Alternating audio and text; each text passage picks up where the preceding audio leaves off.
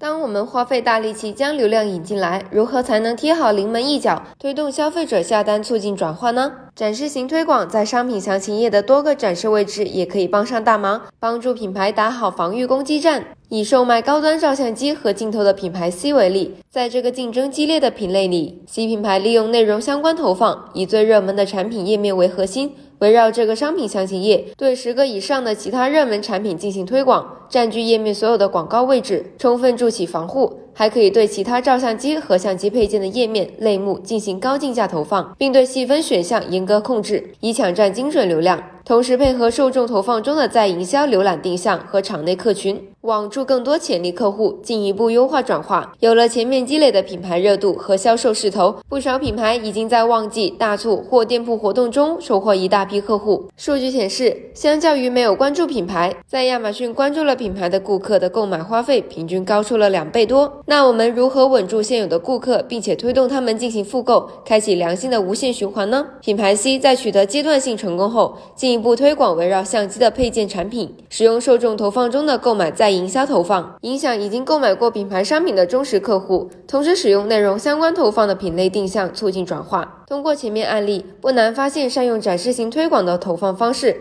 可以帮助我们实现不同的广告目标。你也希望在消费者购物的每个阶段获得展示型推广的助力，却不知道如何搭配使用，下面的组合公式可要收好喽。在受众投放中，如果你想推动销售，可以重点使用在营销浏览定向。选择一定时间段内看过你的产品但没有购买，近期有过购买但依然有购买意愿的消费者进行站内外的再次触达，你的品牌有可能会出现在首页和搜索结果页面中的多个位置。使用点击竞价，针对转换量进行优化。通过使用购买在营销投放方式，投放购买过相机和补充产品的消费者，与内容相关投放配合使用，可以有效提升消费者的购买意愿。我们还可以使用亚马逊消费者来触达品类外的更广泛受众，以此来建立品牌知名度。在内容相关投放中，我们可以使用商品投放对热卖产品的详情页进行重点投放，实现交叉销售和升级销售。再使用点击竞价，针对转换量进行优化，并提供足够高的竞价来帮助我们推动销量。